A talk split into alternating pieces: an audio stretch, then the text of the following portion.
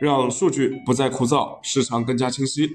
大家晚上好，我是上海钢联我的钢铁网高级研究员亮哥，每天和四位来自钢材、铁矿石、煤焦领域的分析师，带你透过数据看钢铁。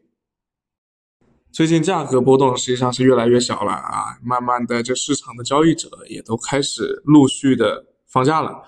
那这周我相信大家比较关注的是这个钢厂出来的一些冬储政策啊。那最近呢，这些政策也比较多啊，我们也进行了集中的调研啊，包括也跟市场上的一些商家啊，这个钢厂贸易商、代理商进行了这个线上的交流。那么今年建筑钢材冬储的价格区间。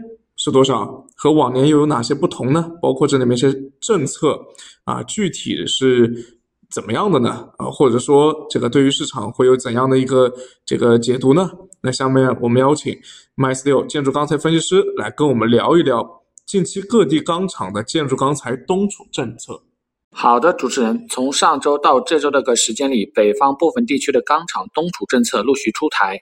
分地区来看，螺纹钢冬储成本的一个价格区间，呃，今年山西地区的一个螺纹钢的锁价冬储成本是四千到四千一百五，河南地区是四千一到四千二，山东地区是四千二到四千两百五，呃，整体的话要比去年高五百左右。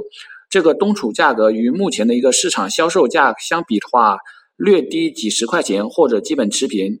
呃，由于目前的一个铁矿及焦炭等原料的一个价格都比较高，所以钢厂的一个建筑钢材的生产利润明显受到挤压的一个情况下，挺价意愿也比较强，所以钢厂也没有给到市场多少一个低价资源。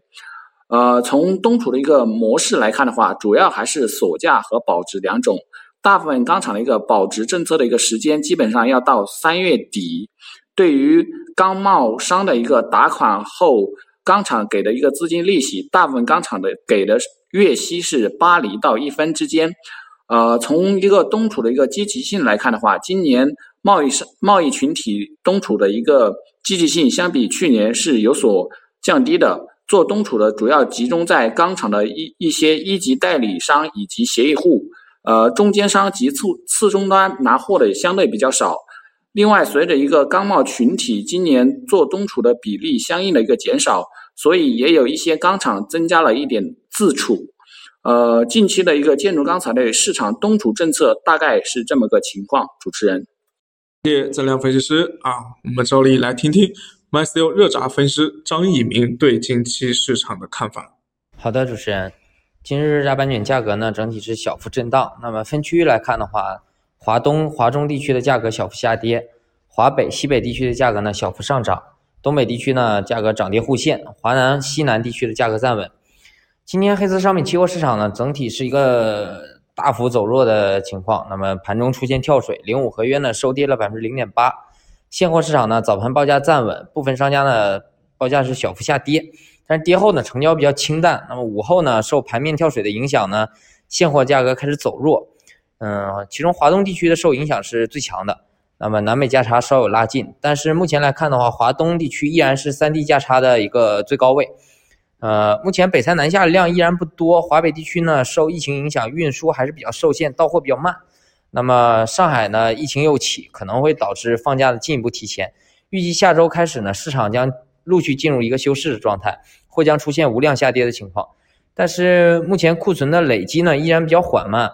而且从国内疫情管控的力度来看，依然是比较强。那么政府的措施是快速有效的。那么相信年后不太可能出现一个大规模扩散的情况。那么就行业情况来看的话，个人认为不必过分悲观吧。好的，谢谢一鸣。原料市场来看呢，本周铁矿石价格还是在保持高位运行的，下周呃也可能是保持一个博弈的状态。那今天我们是有请铁矿石美女分析师王琼琼啊，来给我们解答一下今天这个铁矿石市场是怎么一个情况。好的，主持人，本周结束，很多人都很关心下周市场运行情况，那么我们就一起来具体看一看。本周铁矿石整体价格窄幅波动，那么下周的供应端来看的话，受飓风影响，澳洲发运将有所下降，巴西发运预计持稳。根据船期推算，到港预计是高位回落，但仍然处于中高水平。短期供应上面略显宽松。那么需求端来看的话，下周预计是会有四座高炉复产，但是本周检修高炉比较多，部分铁水影响量的话将在下周体现，所以预计下周铁水产量将会延续下降趋势。库存端来看，港口库存随着天气转好，压港货量将逐渐转化为有效库存，因此港口库存将继续增加，现货供应也略微宽松。此外，钢厂春节补库阶段也进入收尾，钢厂库存将会继续保持增加。整体来看的话，供应需求双降，在港口库存累库和钢厂补库的博弈下，下周铁矿石价格可能会延续。窄幅波动的趋势。谢谢熊熊，最后有请煤焦分析师熊超啊，来给我们讲解一下焦炭现在是什么情况。好的，那我们来看一下今天这个双焦的一个市场的一个情况啊。嗯，今天整体的一个市场运行的话，现货这边还是。偏强为主啊，因为现在短期的话，第十四轮的一个上涨已经落地了。那么到周五这块的话，市场其实相对来说是比较平静的啊。但是目前的一个供需情况去看的话，由于这个库存还是在一个降库的一个节奏当中啊，钢厂的库存整体还是偏低。但最近受到这个疫情的影响呢，可能还是会有物流上的一个运输的影响啊。但我们看到好消息的话，河北这边部分区域的这个物流已经在慢慢的在恢复了啊。那么短期的话，对下游来说肯定会有一个补库的一个需求啊，因为下游的库存实在是太低了啊。那么焦炭这块的话，我们看下周的话，主流的一个市场应该还会有继续提提涨的这个意愿啊，因为毕竟现在整体一个焦炭还是比较紧缺的。产地这边的话，像山西目前的大家的一个库存，嗯，整体的话不高啊，因为前期因为物流的原因，稍微的有一个累库的一个情况，但是。近期的话已经开始慢慢的往外发了，而且整体的库存并不高的啊，所以短期市场应该是一个易涨难难跌的一个情况啊。那么煤炭这边的话，目前就大家比较关心还是这个。春节煤矿放假的一个情况啊，那据我们所了解的话，目前的话，像山西这边啊，炼焦煤的一个煤矿的话，大部分应该地方矿大部分应该还是嗯跟往年一样正常的一个放假的一个节奏。那么国有矿这块的话，今年可能会有点特殊情况，就是为了保供的话，可能预计放假的一个时间比较短啊，甚至可能好多矿都不放假啊，今年可能就不放假继续生产啊。包括也有个别的一个民营的地方矿的话，现在呃今年的一个放假的时长也会缩短，因为今年鼓励大家。原地过年嘛，那么也意味着可能明年的话复工的时间也会稍微的早一点啊。那么整体对焦煤来说的话，未来一段时间供应还是有一个下降的一个趋势的，因为毕竟春节这块还是要减量的啊。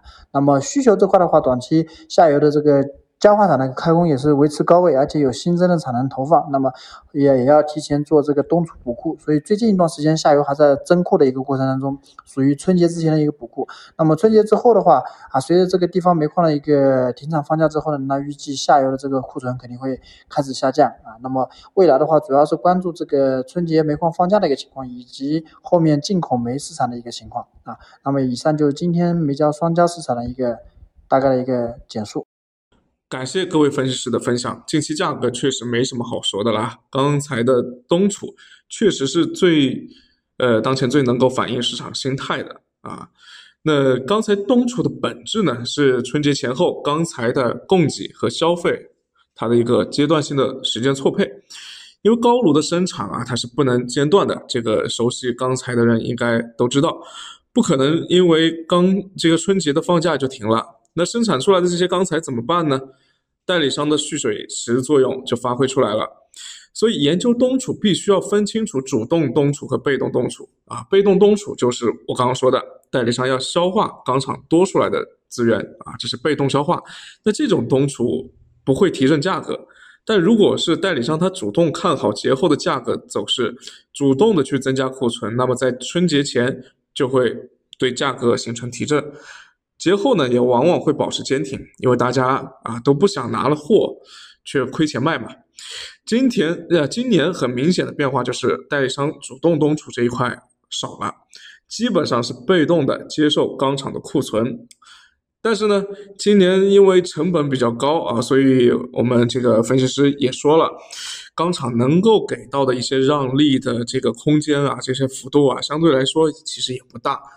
呃，但是那么现在只能做一些被动东储，也接不了更多的货，所以钢厂就只能自己去做一些库存了啊。所以我们看到这个出现了这种现象，所以我们看到节前价格一直跌，涨不上去。那节后呢，大家怎么看啊？今天亮哥就就不说自己的观点了，我是想听听大家怎么看啊。我们今天要么就做一个小的调查，看涨春节后的朋友啊，在评论区打一。啊，觉得说春节后可能会保持平稳的打二，看跌的打三，那这个时间区间呢，就是在我们春节回来啊，春节放完假回来之后，差不多这个呃，就算它是两周之内吧，啊，或者两三周都可以。那在这个区间里面，大家觉得说这个价格会怎么走啊？我们看看大家的观点，谢谢。